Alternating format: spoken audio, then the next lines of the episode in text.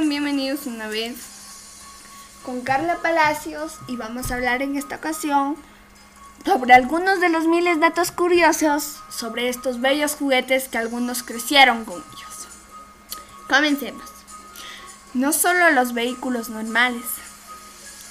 El DAG de Ora fueron diseñados por dos hermanos en 1968 y ganó tantos premios y hasta que Ley le compró.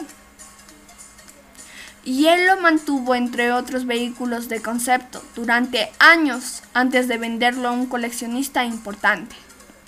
En los primeros años de los modelos Hot Wheels todos tenían una raya roja en los neumáticos, si algunos se habían dado en cuenta. Cada uno de los 16 originales Hot Wheels se basan en un vehículo real y personalizado.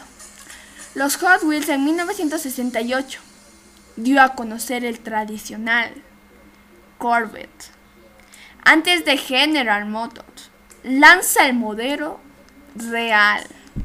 Lo que se discute es que su El Camino fue una gran inspiración para toda la línea fue una señal de un puro estilo tradicional de California en su momento. ¡Wow!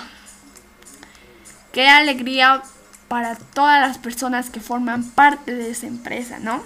El lector se lo dijo a Harry para utilizarlo como una guía. Nos vemos en el próximo. Escúchalo.